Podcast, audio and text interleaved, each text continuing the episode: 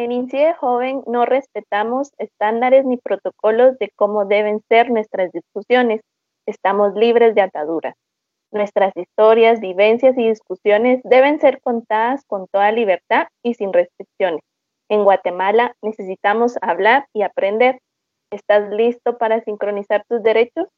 Bienvenidas al podcast de Incide Joven, Sincroniza tus derechos. El episodio número 7 se trata de las niñas frente a las redes de cuidado y vulnerabilidades sociales. Mi nombre es Andrea María, yo voy a estar como moderadora soy terapeuta del lenguaje de profesión y educadora popular de vocación. Trabajo con niñez y adolescencia, temas de discapacidad y educación sexual. Las dos compañeras que van a estar en el episodio de hoy como invitadas son Gaby Monroy y Karen Ramos, quienes se van a presentar a continuación.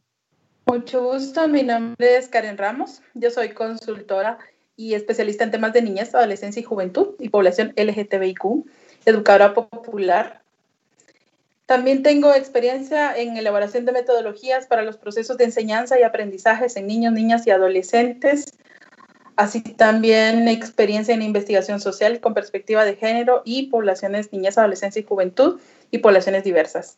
Em, también impulso procesos de, y herramientas de autocuidado y sanación feminista. Mucho gusto, muchas gracias. Mi nombre es Gabriela Monroy. De formación soy psicóloga psicóloga feminista por, por el camino eh, formándome y por convicción también. Actualmente eh, trabajo acompañando a niñas y adolescentes sobrevivientes de violencia sexual y trata de personas. Mi experiencia mayormente es acompañamientos clínicos, acompañamientos en declaraciones eh, de tipo de denuncia penal, desarrollo de cámaras GESEL, y bueno, pues también en el camino, acompañando también desde, desde esta perspectiva de género, procesos de enseñanza, procesos de aprendizaje, intercambio de experiencia con adolescentes, niñas y jóvenes, mayormente pues femeninas, ¿no? Mujeres. Gracias. Todas las niñas y adolescentes tienen derecho a una vida digna y libre de violencia. Eso en teoría, lo, tenemos, pero en la realidad quisiera que cada una de ustedes pudiera decirme cómo lo, ve. Digamos que si ustedes creen que las niñas y las adolescentes con las que han tenido oportunidad de trabajar o con las que trabajan actualmente conocen sus derechos y si los conocen porque se les, solo se les dijeron o, o si tienen oportunidad de ejercerlos y por ejercerlos conocerlos. En tu caso, Karen, ¿Cómo lo has visto con las niñas que has trabajado? Gracias, Andrea. Pues mira, es bastante complejo hablar del conocimiento de los derechos, ¿verdad? Es decir, tiene un sentido del por qué las niñas y los niños no conocen sus derechos, ¿verdad? Es decir, el Estado se ha encargado de, de mantener esta situación de desconocimiento porque tiene un sentido, ¿verdad? Del por qué ellos no deben, porque entonces no van a poder exigir. Y es una situación actual, es histórico. Creo que Guatemala tiene una deuda profunda con la niñez en Guatemala y especialmente con las niñas. Hay una gran diferencia entre ser niño y ser niña en Guatemala, y ser niña del área rural y ser niña de las ciudades, ¿verdad? Es decir, también hay una gran diferencia ahí. Es decir, la protección de la niñez y adolescencia está centralizada totalmente. Hay instituciones, pero no hay institucionalidad. Entonces, esto también implica en que no se puede, para proteger a la niñez y adolescencia, no se puede dar un seguimiento personalizado a las niñas y entonces eh, que están en condiciones de vulnerabilidad, ¿verdad? Sabemos también que factores históricos como la desigualdad, verdad, el crimen organizado, es decir, estas situaciones que son básicas para la, la vivencia diaria de las niñas y los niños, no llevan mucho tiempo poniéndolos en la mesa para que sean visibles, para que veamos la cantidad de niñas que son vulneradas, sin embargo, esto que no le interesa concretamente. La ley de protección integral para la niñez y adolescencia está engavetada aún, no se le ha podido pues impulsar dentro del Congreso y es a lo mismo que decías, ¿verdad? Tiene un sentido. ¿Por qué necesitan que no se em, hay exigibilidad, que no se sepa de que existen las leyes? Pues, ¿verdad? Eh, las organizaciones creo que ahí hacen un trabajo impresionante, sin embargo, sabemos que siempre, siempre el trabajo con el Estado es complejo. Y en tu caso, Gaby, eh, ¿vos cómo ves con, con, las niñas y las adolescentes con las que estás trabajando en este momento? Eh, ¿Cómo ves el contraste de lo que en teoría se tiene en materia de derechos y lo que en la práctica ellas han tenido? Gracias. Aportando desde un enfoque psicológico, que es principalmente mi experiencia, a mí me gustaría decir que las niñas, eh, las adolescentes, manejan conceptos de, derecho. El tema eh, de sus derechos. Es muy común escuchar en ellas decir, por ejemplo, eh, ella no me podía pegar porque no tenía derecho ni que fuera mi mamá. El tema es que este concepto de derechos que se tienen parte de una idea como de, eh, de ellas como propiedad, digamos, como que alguien que está atendiendo una necesidad básica y un derecho básico, como puede ser la alimentación, puede ser la vivienda o puede ser el cuidado, se vive desde tempranas edades como un privilegio, ¿sí? No como un derecho y el derecho eh, se vive como un concepto que pertenece a quien provee de esta atención. Entonces, psicológicamente vemos desde tempranas edades eh, que los conceptos de derecho están ahí bastante tergiversados. Y en este caldo de cultivo que se da en la tergiversación del derecho, ¿sí? Como, como algo que no les pertenece a ellas y la atención a sus derechos como un privilegio, eh, en ese caldo de cultivo se permite entonces la vulneración, ya esta persona me estaba atendiendo mi calzado, esta, esta persona me dio posada, me atendió cuando mi mamá me sacó de mi casa porque mi mamá tiene derecho, porque la casa es de ella, entonces esta persona que me dio posada tenía derecho a usar mi cuerpo. Como que hay, hay, un, hay, hay conceptos, las niñas, las adolescentes tienen conceptos de qué es el derecho. Está tergiversado, está nublado también por la educación adultocéntrica que sí enseña, que sí enseña de los derechos, solo que enseña como algo que para ti como niña es un privilegio, aún sea una alimentación eh, desequilibrada y que el derecho es algo que, que, que tiene el adulto y que le permite tener una, eh, una injerencia sobre ti, sobre ti niña, sobre ti adolescente. Eso diría, eh, así es como, como lo vivo en experiencia atendiendo a niñas y adolescentes. Algunas sobrevivientes de violencia sexual, otras sobrevivientes de la violencia cotidiana, lamentablemente, que viven las niñas y adolescentes.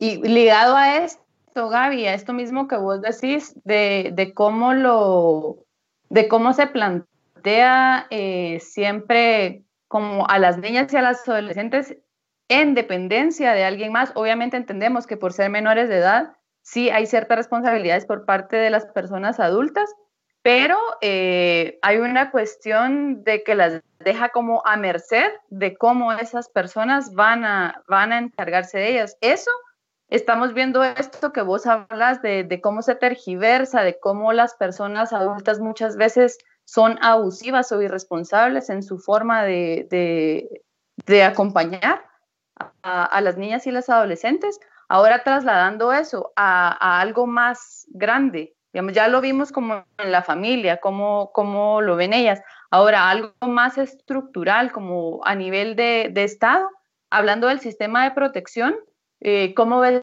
vos que las niñas y las adolescentes perciben ese sistema de protección? Porque así como ven sus derechos vulnerados, eh, dentro del sistema de protección eh, que tenés la oportunidad de trabajar, eh, vos ves que realmente ellas se, sienten protegidas por este sistema o cómo lo, o cómo se les, cómo, cómo lo perciben o cómo lo viven, más bien dicho.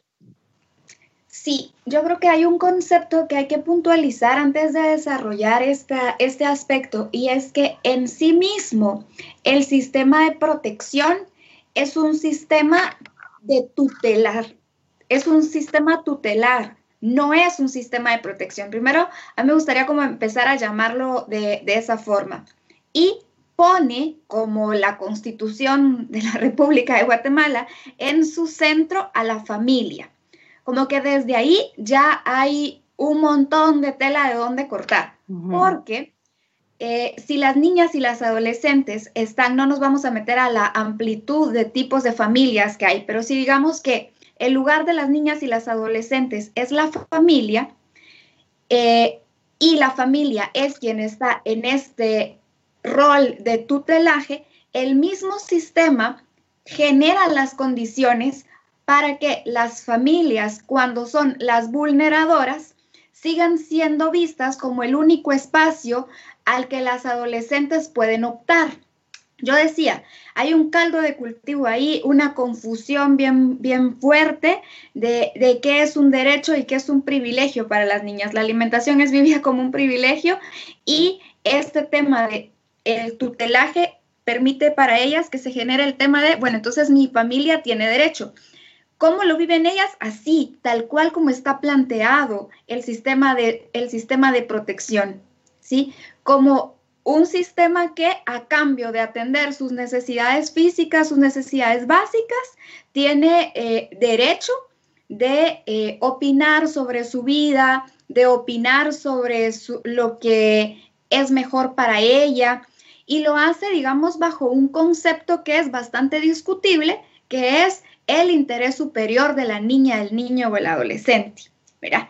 Entonces, pero ¿quién ve ese, qué es ese interés superior? Algunas veces, nuevamente, cae sobre la familia, quien puede decidir qué es el interés superior, o sobre las figuras adultas que estamos dentro del sistema de protección. En tu caso, Karen, gracias Gaby. Eh, en tu caso, Karen, hablabas también de, de, esta ley que está engavetada y hablando un poco como en general del sistema de protección o de tutelaje, como bien dice eh, Gaby. ¿Cómo has visto vos en la oportunidad que has tenido de trabajar con niñas y adolescentes eh, esta, esta percepción de este sistema? Eh, ¿cómo, ¿cómo, lo ven? ¿Cómo, cómo lo viven? Y, y si, y si crees como que lo perciben como algo que está pensado realmente, como con esto, yo siento que es una, es una cuestión muy trillada y que se ha utilizado mucho, pero que no se ve puesta en la realidad esto que dice Gaby de el interés superior de la niña. ¿va? Solo se dice, pero vos cómo lo ves en la práctica, Karen. Gracias, Andrea. Pues mira, yo eh, coincido totalmente con lo que dice Gaby, ¿verdad? Y quisiera agregar también que el interés superior del niño o la niña, ¿verdad? Fue creado también dentro de una legislación europea, ¿verdad? Es decir, qué significa el interés superior del niño o la niña en las comunidades indígenas, ¿verdad? Eh, dentro de su cosmogonía, digamos, no tiene ningún sentido, ¿verdad? Incluso las legislaciones guatemaltecas, ¿verdad? En donde están hechas en un idioma, no están traducidas, ni popularizadas, ni publicadas en otros idiomas. Entonces, digamos, desde ahí ya hay una falencia. Pero también quiero aportar en el que los niños y las niñas no son tomados como sujetos de derechos, ¿verdad? Sino como objetos. Es decir, yo, ¿verdad? Madre o padre, puedo, ¿verdad? Decidir sobre la vida o la muerte de mi hija, ¿verdad? O de mi hijo. Es decir, mm, em, toman posesión del cuerpo, ¿verdad? De sus ideas, de sus pensamientos, dentro de toda esa lógica eh, heteropatriarcal, misógina, ¿verdad? Que está incrustada en el Estado eh, en, todos los sentidos, ¿verdad? Y también eh, con un eje transversal que son los fundamentalismos religiosos. Entonces, es decir, es bien complejo del cómo, del cómo ellas pueden percibirlo cuando la estructura estatal familiar, social, ¿verdad? Está inmersa en toda esta visión heteropatriarcal que, que lleva como sus dogmas, que lleva sus formas y que pone en el cuerpo de las niñas de, en una postura, en una posición en la que debe de ser el objeto, ¿verdad? el objeto de deseo, el objeto de la utilización. Entonces, es muy complejo que lo de otra manera, ¿verdad? Yo sí creo que, que hay una percepción, ¿verdad?, de, de, no propiedad del cuerpo. Y por supuesto, la educación te lo dice, la televisión te lo dice, ¿verdad? Todo lo que está a tu alrededor te dice que no sos dueña de tu cuerpo. Entonces, hay como una eh, expropiación del cuerpo, expropiación del deseo, ¿verdad? No hay concepción de que esto exista y que puedas tener posibilidad de optar a ello, porque como bien dice Gaby, ¿verdad? Ya las niñas y los niños hacen lo que el sistema dice, ¿verdad? Funcionan conforme al sistema. Es los que los y las que logran, ¿verdad? Romper este sistema y decir, bueno, este es mi cuerpo, yo decido sobre mi cuerpo, creo que también lleva un proceso largo, ¿verdad? El de trabajarse esos temas. Gracias, Karen. Ahora, en esta misma línea de lo que vos estás hablando, digamos, hablando de la violencia o de las violencias como una cuestión estructural, muchas de las cosas que mencionabas vos tienen que ver con, con esta, cómo funciona la violencia y cómo se reproduce desde los diferentes ámbitos, desde la educación, desde las instituciones que de alguna forma influyen en nuestra vida desde, desde la niñez, pero desde tu experiencia trabajando los temas de diversidad, ¿Cómo ves vos también esta situación de, la violencia estructural? ¿Cómo nos atraviesa como mujeres desde que somos niñas, pero también eh, niñas en toda la diversidad que esto abarca? Digamos, las niñas con discapacidad, las niñas que, se, que tienen una identidad, eh, o sea, que, por ejemplo, si hay una niña trans, ¿cómo, cómo crees que, esto se abordaría, digamos, o o por ejemplo una niña lesbiana, una niña bisexual, dentro de este sistema que, nos vulnera y que nos violenta, eh, ¿has tenido experiencia de trabajar eh, este tema o de ver cómo eh, impacta o cómo les atraviesa la violencia estructural? Sí, precisamente como lo dices, ¿verdad? Em, en sí el sistema te dice, ¿verdad? Y lo que decía Gaby al inicio, ¿verdad? Em, el sistema es binario totalmente, ¿verdad?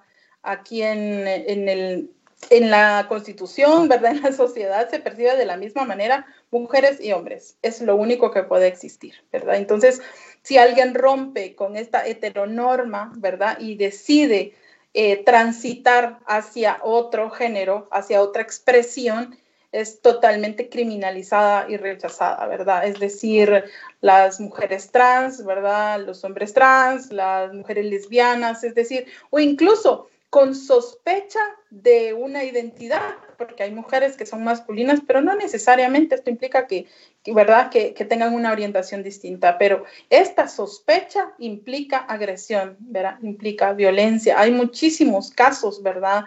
Eh, en, los en los cuales se ha ido registrando el cómo desde la misma casa, ¿verdad? El cómo los fundamentalismos que se viven, ¿verdad? Dentro de las casas dicen que pues las chicas trans pues, deben de ser expulsadas y en su mayoría son expulsadas. En su mayoría lo único que pueden optar es a un trabajo sexual porque pues no tienen educación, ¿verdad?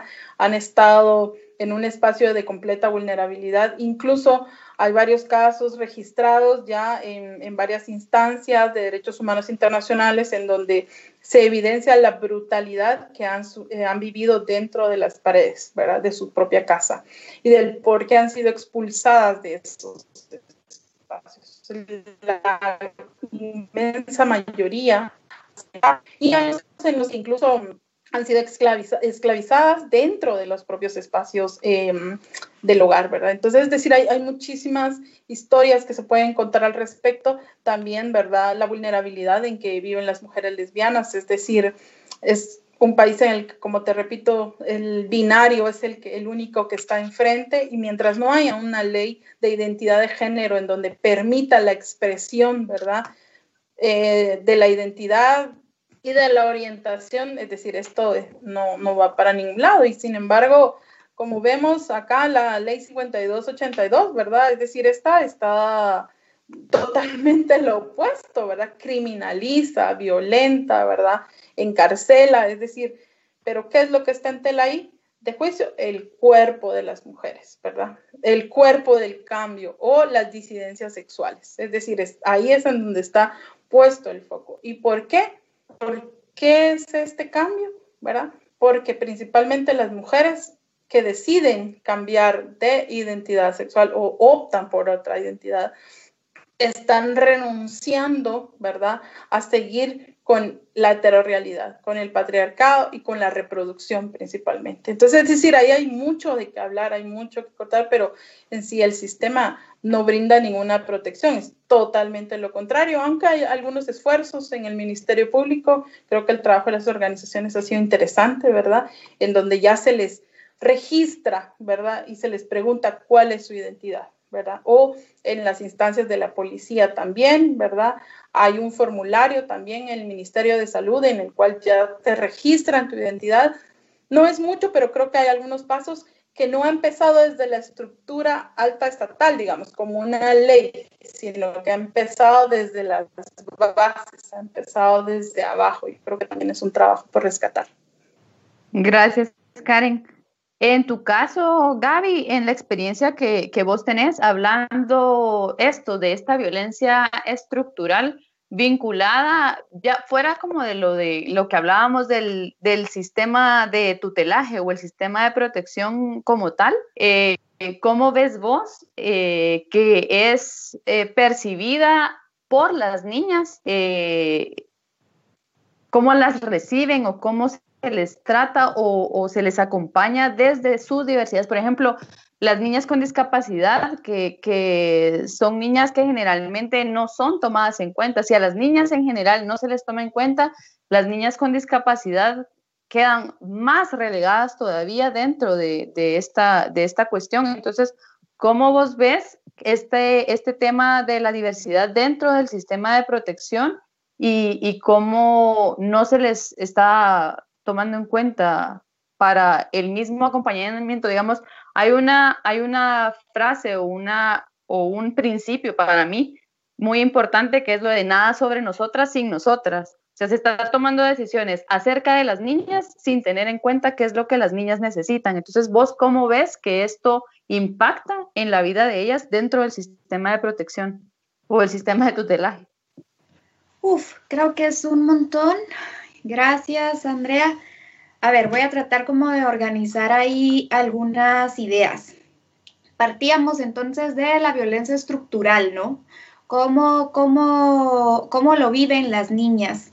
Las niñas viven la violencia estructural desde la ignorancia de que lo que les está pasando es producto de un sistema que permite esta violencia sobre ellas y que nosotros como adultos nombramos como violencia estructural.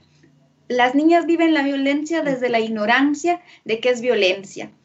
Algunas la viven como destino, otras la viven como algo de lo que no se enteran. Cuando digo como destino es porque, bueno, a mi mamá también le pasó, a mi abuela también le pasó. Recuerdo el caso de una niña de 11 años, embarazada, que su mamá de 32 había sido producto de violencia sexual.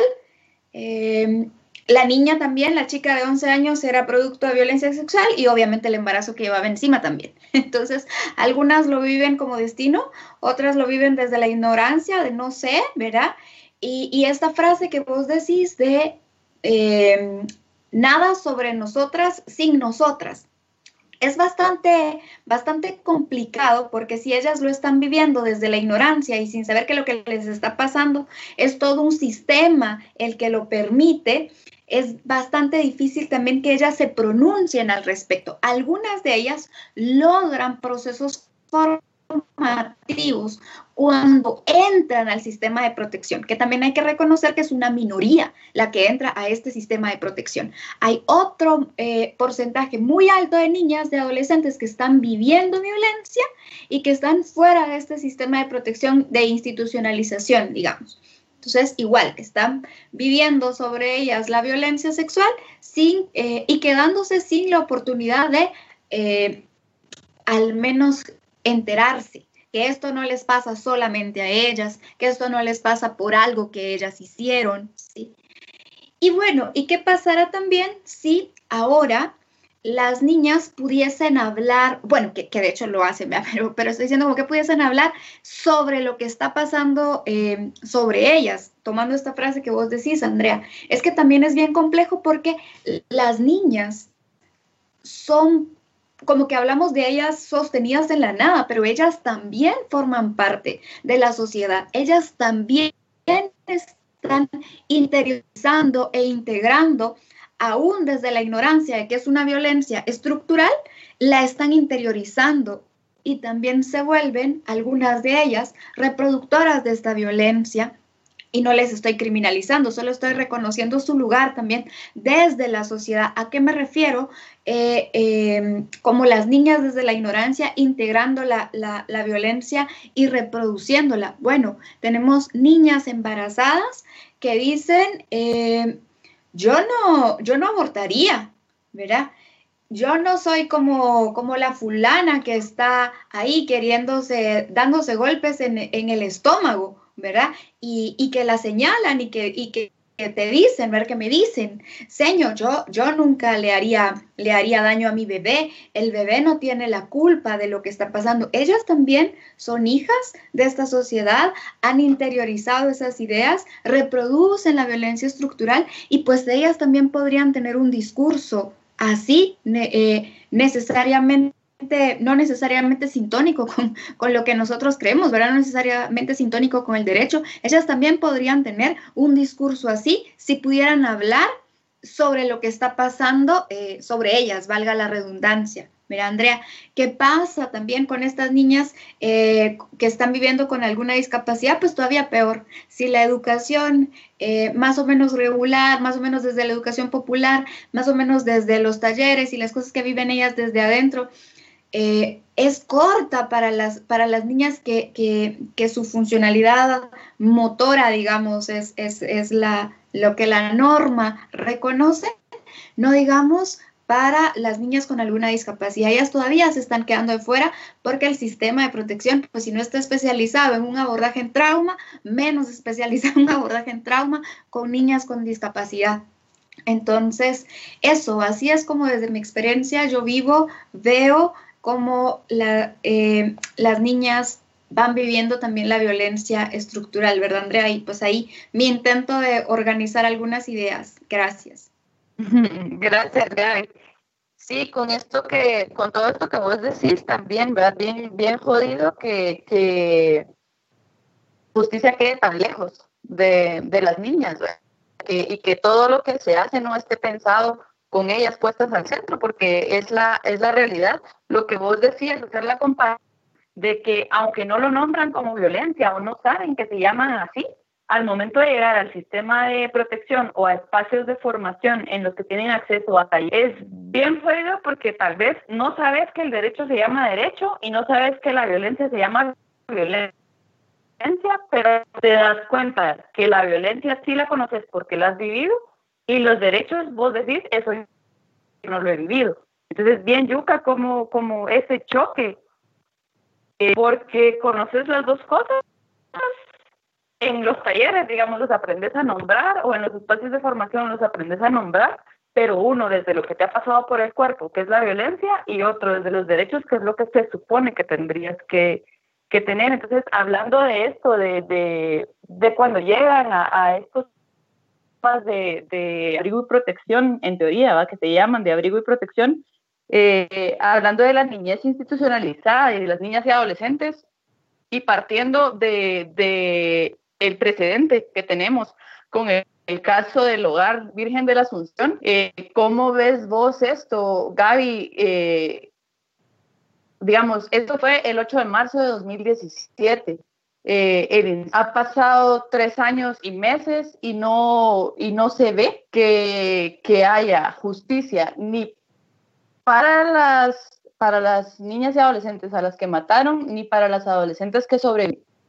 Eh, pero tampoco hay una garantía de que el sistema de, de protección o de los eh, estén garantizando que no se repita una cosa tan horrorosa y tan eh, no sé, que ni, siquiera sé cómo, cómo nombrarle, ¿va? porque es como, es impresionante lo poco que nos importa como sociedad eh, lo que pasa con las niñas y las adolescentes. Entonces, ¿cómo ves vos esto? ¿Cómo ha tenido un impacto a partir de lo, de, de lo del hogar, del Virgen de la Asunción, que antes, desde antes viene podrido este sistema, ¿va?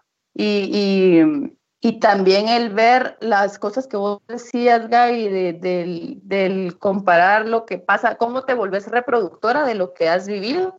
pero también entender cómo la sociedad es tan injusta y tan incoherente de que, o sea, la sociedad le da la espalda a las niñas y después pretende que se comporten como que si las hubieran abrazado desde chiquitas, ¿verdad? Entonces, ¿cómo ves vos esto, el impacto que tiene este tipo de, situaciones como el caso del hogar y todo lo que ha pasado a partir de eso? Bien, eh, yo como dijo Galeano, vos no es que sea pesimista, lo que pasa es que la realidad es pésima. Yo sí creo que van a pasar muchos más años, o sea, han pasado, yo diría, apenas tres, solo tres. Eh, en, un, en un país como este, donde cada vez que se requiere una cortina de humo, se recurre, una cortina de humo política, ¿verdad? Para tapar toda la corrupción que, hay en este sistema, cada vez que se necesita esa cortina se recurre a una, a una propuesta como la, como la de la ley de protección a la vida y a la familia. Lo que podemos esperar lamentablemente de la situación de caso hogar seguro es, es muy poco es muy poco. Yo insisto, no me quiero como meter mucho a eso, no es que sea pesimista, es que es que el panorama es pésimo.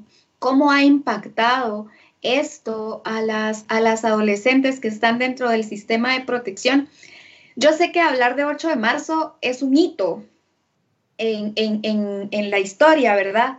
Sé que es un hito. Sin embargo, a mí no me gustaría dejar pasar la oportunidad también de, de decir, esto esto por, por la magnitud que tuvo, es que se vio. Mm. Sin embargo, abandonos de proceso en el sistema de protección es, es el pan diario. Así como hay ingresos al sistema, hay también abandonos del sistema de protección. Y esta es una forma de rebelión de, la, de, la, de las adolescentes también, porque hablamos de ellas como que se lo tragaran íntegro, ¿verdad? Como que el juez le dijo, ah, pues sí, ahora te voy a mandar a una casa hogar y ella responde, claro que sí, su señoría, ¿verdad? Muchas gracias. No, las niñas también tienen formas de rebelarse. ¿Cómo ha impactado? Yo creo, a mí me gustaría que esto impactara eh, también para el reconocimiento de estas formas que tienen las adolescentes de rebelarse frente al sistema. Que sí, o sea, no digo que 8 de marzo deje de nombrarse como un, como un delito de Estado, ¿no? Porque, porque la responsabilidad del cuidado de esas 56 adolescentes era del, del gobierno de Guatemala, ¿verdad? No digo que se deje de nombrar así, digo que espero que también se pueda visibilizar como una forma de resistencia dentro del mismo sistema desarrollado por las adolescentes. Y reconocer también que esas medidas extremas a las que necesitaron llegar tienen una razón de ser. ¿Cómo ha impactado a las adolescentes dentro del sistema de protección? Bueno, sumale a que solo ya te dicen que vas a ingresar a un hogar y las niñas se imaginan Eh, yo, no, yo no me puedo recordar de nadie que después de 8 de marzo no me haya preguntado, ¿verdad? Pero mire, pero y aquí, y aquí pegan, y aquí violan, y aquí pasa lo mismo que les pasó a las de hogar seguro, o yo me voy a portar bien para que no me pase eso. También ha impactado este acto de resistencia como una forma de castigo, que a mí me preocupa que se interiorice como una forma de castigo y que mate también este deseo de rebelarse, que es digno, que es necesario, que, que, también yo esperaría que pueda ser visto desde ahí, ¿verdad? Sin, sin, de verdad que sin romantizarlo, vive, vive el cielo, que no es mi intención romantizarlo, pero, pero también reconocerlo, porque yo soy enemiga de que se romantice a las niñas. Alguna vez veía una puesta en escena donde, donde la, del evento, ¿verdad? Donde estaban jugando cuerda y, estos juegos de manos y tal, eh, como que hay una necesidad de, edificar a la víctima, ¿verdad? De hacerla pues, eh, enteramente buena para que entonces el delito se vea más grave y entonces sea más necesario el castigo, ¿no? Como vos decís, esas patojas sí se habían revelado, Sí, porque no necesariamente fueron tratadas con besitos y abrazos desde que nacieron, ¿verdad? Entonces, que, también, que también se vea así esto. Así quisiera que impactara y no como ha impactado. Gracias, Gaby. En tu caso, Karen, desde tu experiencia, ¿vos cómo ves esto, el, el, hito que marca el 8 de marzo del 2017? Eh, ¿Cómo se, se, al final, cómo desnuda esta ineficiencia del sistema ante las respuestas que necesitan las niñas y las adolescentes y cómo esta cuestión de que se, cómo se cuestiona y se le quiere dar la vuelta siempre a la violencia que vivimos las mujeres o a la violencia que vivimos desde niñas, eh, cómo siempre se le quiere dar la vuelta y criminalizar a, a quienes fueron las víctimas o romantizarlo, o sea, como se va a los extremos y yo creo que en ninguno de los dos extremos las niñas están al centro. Entonces, ¿cómo ves vos que ha impactado esto como un hito en el, en, en el tema de, de, las niñas y las adolescentes? Pues yo creo que tal y cual sucedió, ¿verdad? Es decir, se romantizó y se criminalizó a las, a las niñas y adolescentes, ¿verdad? Es decir, jamás se pensó en eh, antes y el después, digamos. Es decir, esta situación que sucedió, además, no era la primera, ¿verdad? Siempre hay este tipo de, pues le llaman rebelión, le llaman de miles de maneras eh, a lo interno, ¿verdad? Y luego como lo expresan en los medios de comunicación. Sin embargo, las adolescentes y los adolescentes siempre están como intentando decir hacia afuera, ¿verdad? Miren, aquí estamos, ¿verdad? Miren, nos estamos haciendo cosas, pero justamente eso, la sociedad no los ve, los ve como jóvenes rebeldes o adolescentes rebeldes, ¿verdad? Que necesitan un castigo. Incluso mm, esto de las niñas del lugar seguro fue una cosa muy, muy fuerte, muy traumática también, ¿verdad? Para las y los chicos que se quedaron adentro de los hogares. Es decir, Nadie se tomó el tiempo para pensar cómo lo vivieron el resto de adolescentes que estaban cercanas a quienes fallecieron. No digamos de las que quedaron eh, quemadas, ¿verdad? Es decir, cómo lo vivieron los hermanos y las hermanas de las chicas que fallecieron. Es decir, hay, esto tiene como un eco bien profundo en la sociedad, ¿verdad? Pero ¿cuál es ese eco? El generar miedo esto te va a pasar si tú haces esto, ¿verdad? Si tú desde muy pequeña, sí, luego decían, bueno, las adolescentes eran rebeldes, las adolescentes no sé qué, se habían escapado de sus casas, se habían escapado de no sé dónde, pero jamás se puso en tela de juicio el sistema, ¿verdad? El por qué habían tantas adolescentes ahí, ¿verdad? Que no debían de haber estado. Es decir, jamás se cuestionó el sistema, jamás se cuestionó a los jueces, ¿verdad? A la policía que cuida, a las guardias de seguridad, a todo el mundo. No, se cuestionó a las adolescentes y, quedó como las 41 adolescentes asesinadas. Y la mayoría, lamentablemente, de actos que, que se impulsan desde el movimiento social es como la reivindicación de las fallecidas, ¿verdad?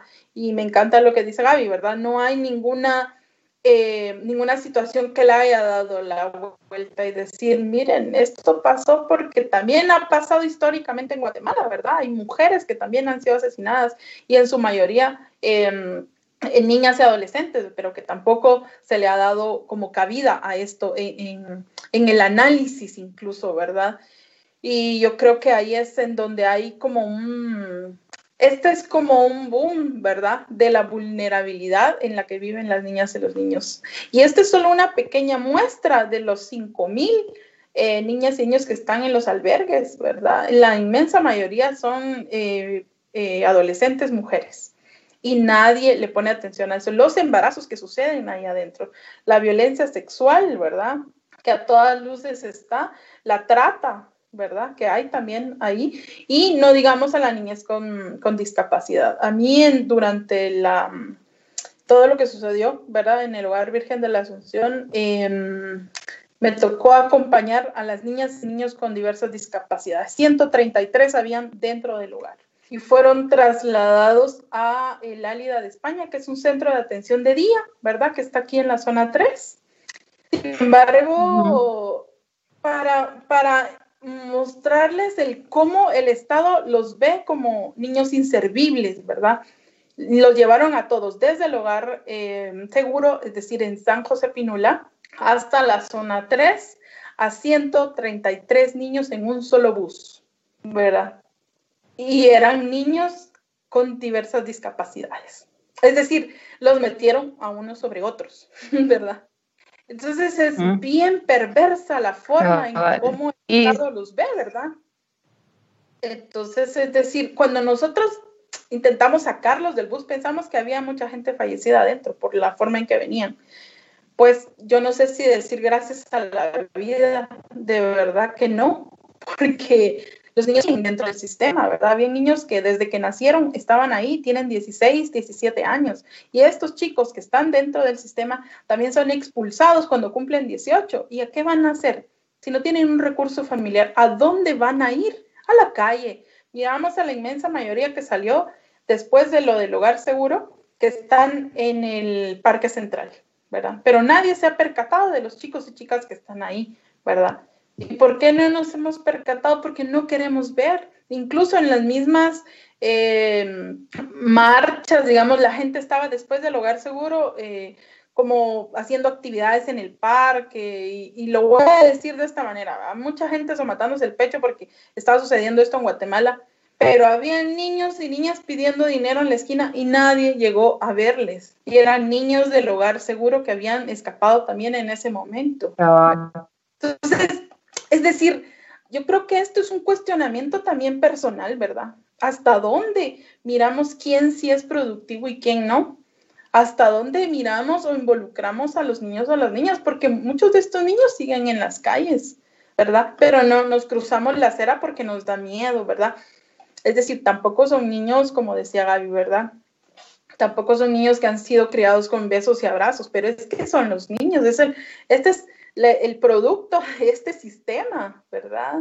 Entonces, hay mucho ahí como, como, que, como que seguir hablando y profundizando. Sin embargo, creo que este fue como el punto en donde dijimos, bueno, acá se ve la extrema vulnerabilidad en el que se supone que ahí deben de ser cuidados y resguardados y no sucedió. Pero sí creo que hay instancias, ¿verdad? Eh, principalmente no gubernamentales, que creo que han hecho un trabajo maravilloso con el, cuidado y la protección de adolescentes principalmente, ¿verdad? En sus diversas eh, violencias y vulnerabilidades. Sin embargo, los del Estado siguen las mismas, ¿verdad? Ahí sí que los niños siguen ahí en las condiciones en las que pueden sobrevivir principalmente. Gracias, Karen. Sí, eh, viendo todo esto que, que, hablamos con, con, ambas y viendo que en realidad todo este sistema no está pensado eh, priorizando a las niñas ni, ni dándole siquiera la mínima importancia, más allá de priorizarlas, ni siquiera es que estén tomadas en cuenta. Eh, y partiendo de, de, esto que dijo Audre Lorde, de las herramientas del amo nunca van a desmontar la casa del amo. Partiendo desde ahí, para vos, Karen, ¿crees que existe una alternativa a lo institucional, ya sea eh, acompañamiento a niñas y adolescentes para organizar redes de cuidado entre nosotras? Porque, digamos, en vista de que la policía no nos cuida, no nos cuidan, digamos, las, las las cuestiones que se nos han enseñado, como los lugares y las instituciones que están para cuidarnos, no nos han cuidado. Entonces, ante esto, eh, no podemos buscar una solución que opere desde la misma lógica que lo que nos ha llevado a ser vulneradas. Entonces, para vos, Karen, eh, ¿cuál crees que sería la alternativa o por dónde crees? Es una cosa muy compleja, ¿va? Porque no es así nomás, pero pero ¿por dónde crees que podemos buscar la salida con las niñas y las adolescentes juntas, no desde una cuestión asistencialista y adultocéntrica, sino teniendo a las niñas y a las adolescentes al centro y como prioridad? ¿Cuáles alternativas ves vos para salir de este horror? Pues mira, sí, sí es bien complejo hablarlo, sin embargo, tuve la experiencia el año pasado de conocer en Río Azul, Nevaj, una experiencia muy interesante del cómo funcionan los, pues la organización comunitaria, ¿verdad? Es decir, mm, eh, hay grupos, hay un grupo de mujeres de 45 mujeres en comunidad de Río Azul que son elegidas anualmente por medio de la comunidad y estas mujeres son asignadas, digamos, a cierto grupo, em, a cierto grupo de casas o a cierto número de casas, ¿verdad? Entonces estas mujeres voluntariamente visitan las casas, ¿verdad? Y acompañan las vidas de las mujeres, las vidas de las niñas y de los niños. Yo creo que hay, hay, lo que sucede es que cuando lo miramos desde la capital, ¿verdad? Lo miramos desde acá, en donde hay un individualismo terrible, en donde cada quien ve por su lado, ¿verdad? Es muchísimo más complejo. Yo creo que las organizaciones han hecho un trabajo pues muy bueno en, en, cuanto a ir generando mecanismos, ¿verdad? Como para la prevención, la atención, la restitución de derechos. Sin embargo, hay formas, ¿verdad? Más comunitarias, más desde las niñas de los niños, ¿verdad? Más desde esos lados en donde se podrían ir rescatando formas, ¿verdad? Yo creo que lo que hay ya vimos que no funciona, ¿verdad? Que la funcionalidad del Estado es nula y que lo que el Estado impulse va bajo cierta lógica que no contribuye. Entonces yo sí creo que hay, hay algunas maneras que ya hay en las comunidades, desde otras cosmogonías, ¿verdad? Desde otras maneras de percibir la vida y de vivirla también, en donde podría ser muy interesante apostarle a esas otras maneras. Ahorita con el COVID, ¿verdad?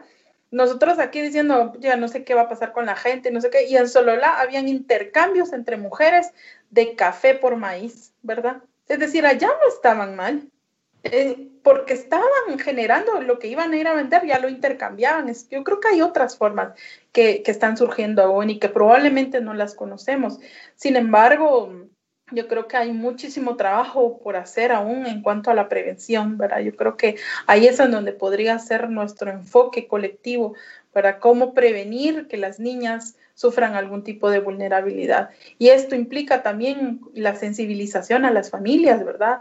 Y, yo no sé si es desmontable o, o, o, le apostamos a la sensibilización, pero es decir, el rol de las mujeres en la sociedad, ¿verdad? Sabemos el rol que, que, se nos asigna, ¿verdad? Entonces, es decir, desmontar esta forma es muy compleja, sin embargo, creo que la sensibilización podría ser también uno de los mecanismos eh, a otros niveles, ¿verdad? Gracias, Andrea. En tu caso, Gaby, gracias, Karen. Eh, en tu caso, Gaby, ¿vos cómo ves esto de organizarnos desde otra, desde otra lógica que, que de verdad nos haga sentido a nosotras? Y que de verdad esté y sea para nosotras y con nosotras. Eh, Karen mencionaba como esta cuestión de descentralizar, de tener en cuenta la colectividad, de otras formas de organizar, de no creer que todo pasa en la capital, por ejemplo, o que todo pasa a nivel de, de autoridades, como pasa a nivel de gobierno nacional. Digamos, como que todo pensamos que va a pasar desde esa lógica corrupta y desde esa lógica abusiva, cuando no, ¿va? hay otras formas, hay otra, otras formas de, hacer las cosas. ¿Cómo ves vos esto desde los espacios feministas? Eh, como abrir espacios con niñas y con adolescentes para poder construir de forma colectiva entre nosotras. Eh, ¿Cómo ves esa alternativa o si, o si conoces espacios que, que vayan en esa, en esa línea? Gracias, Andrea. Yo regularmente digo esto.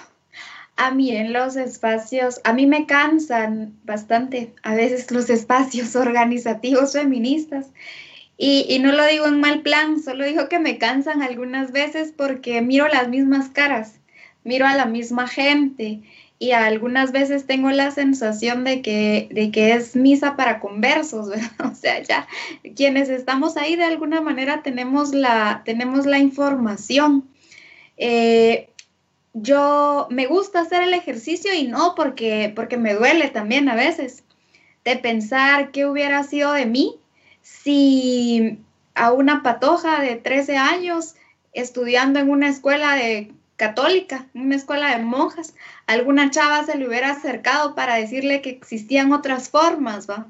Aunque sea para darme, para darme una revista, aunque sea para darme un trifoliado, para decirme, mira, hay otra forma. ¿verdad? Hay otra forma de, ver o hacerte preguntas. Digo que me gusta y que no, que a veces me duele porque digo, bueno, o sea, conocí al final de feminismo, de género, ya de adulta, ya psicóloga incluso. O sea, a ver, yo no me hice psicóloga feminista, o sea, yo estudié, psicología eh, teniendo todavía una idea muy diferente, ¿verdad? de los derechos de las mujeres. Entonces, ¿a qué le apuesto? Yo por dónde miro salidas. Eh, una campaña, algo así como adoptar una niña, adoptar una adolescente, pero no de las que ya están en, los colectivos, no de las que, no de las que ya están ahí, no tenés una sobrina, no miras a alguna niña en la tienda, no miras eh, a las amigas de tus, de tus hermanitas, qué sé yo, ¿verdad? O sea, y cuando digo adoptar es como, e, está ahí, está ahí para escucharla, acercarte, preguntarle, volvámonos multiplicadoras, multiplicadoras de este conocimiento. Yo, eh, bueno, utilizar las redes para, para, mandar, para mandar mensajes, no para engancharte con discusiones, con, con gente que, que no quiere aprender, que quiere llevarte la contraria. A mí me ha pasado, me ha pasado que gente, mujeres se me acercan, mujeres con las que estudié, por ejemplo, que también salieron de este colegio católico y que me dicen, ah, la mira, te escribí a ti porque creo que solo tú me puedes ayudar con esto, porque miro lo que escribís, porque te escuché, porque tal cosa, ¿verdad? Como, bueno, seamos ahí material dispuesto para, para quien lo necesite, para quien lo quiera tomar y bueno, o sea, sé que he hablado también, ¿verdad? Como del sistema de protección, eh, las cosas negativas, no todo es malo. También hay algunos espacios y algunos momentos a donde eh, ingresar a una institución puede ser la mejor opción para, para alguien, ¿verdad? Que, que, no, que no tiene redes. En primera instancia, evitemos que llegue ahí, seamos una red, seamos una figura presente eh, sea, o seamos una figura multiplicadora y pues si no da para eso, em, acerquemos a las personas a instituciones que están respaldadas, a instituciones que, que conocen, que, que, tienen buenas prácticas, eh, no sé si se puede la publicidad, pero bueno, yo trabajo en un, en un hogar, digamos, a donde pues eh, de, de, de, todo lo, de todo lo difícil que puede ser estar en un hogar de abrigo y protección, pues un espacio a donde se procura, ¿verdad? El, el cuidado y el bienestar. Y, si, y dejémoslo eso como última instancia. Y número tres, y ya me callo, eh, bueno, también seamos agentes inclusivos, ¿verdad? Eh, si conocemos de alguna niña, alguna adolescente que estuvo institucionalizada, eh, ayudar a que, a que no haya más estigma sobre, sobre su vida, ¿verdad? Como digo esto, o sea, que no, no conoces a, alguna niña en un instituto que diga, ah, es que ella estuvo en un hogar? Eh, mira, habla con los maestros, habla con alguien, decirle que haber estado por, por, algún periodo de tiempo en un hogar no la hace, no la hace, eh, no sé, con alguna enfermedad contagiosa que va a afectar a todos los demás, ¿verdad? O que, o que les va a pegar las malas mañas, qué sé yo, ¿verdad? Sea, una gente que, que ayude a la desestigmatización y que visibilice que las niñas institucionalizadas son el producto de una sociedad incapaz de proveer protección porque centraliza el cuidado sobre una institución que es la familia e invisibiliza que dentro de esa misma familia están las condiciones, el caldo de cultivo perfecto para que ahí mismo se vulneren, porque la familia no está pensada como un ente de protección, sino como un ente de tutela que funciona desde la em, propiedad de los hijos y de las hijas, ¿verdad? Los hijos y las hijas son propiedad de los papás, por eso los antiderechos salieron con su chiste de con mis hijos no te metas. Pues sí, porque ellos también piensan que sus hijos son de ellos, son su propiedad y los pobres patojos canchitos no piensan y no, y no tienen también derecho a tener información laica, científica y veraz. Mira, entonces eso, bueno, muchas gracias a Gaby, a Karen y a todas las mujeres y las personas que trabajamos eh, por hacer este, este espacio, este, el, mundo un poco más vivible y más justo para las niñas y adolescentes en vista de las ausencias de, las instituciones y del Estado. Eh, entonces damos el espacio para que puedan cerrar las invitadas y despedirse. Gaby y Karen, les doy el espacio. Muchas gracias, Andrea. Muchas gracias, Incide Joven, por este espacio, también por este diálogo tan necesario, ¿verdad? Gracias por poner el tema de la niña eh, enfrente. Creo que es un tema que ha sido invisibilizado y me parece muy importante este tipo de abordajes. Gracias por el espacio. Bien, muchísimas gracias. Gracias, Andrea. Gracias, Karen. Muy buena discusión. Gracias también a Incide Joven por el espacio que sigan más espacios como estos, que sigan los espacios que democraticen la información y que fortalezcan la conciencia de la necesidad de redes de apoyo, de más que de buscarlas, de ocuparnos de, ser, ser red de apoyo para alguien. Así que nada, mi, mi invitación ahí a que se quede, a que se quede la inquietud con ustedes. A, como les decía, compartir con alguna niña, compartir con alguna joven y lo mejor siempre es la prevención. Mira, como les compartí, yo trabajo en un hogar de niñas y adolescentes sobrevivientes de violencia sexual.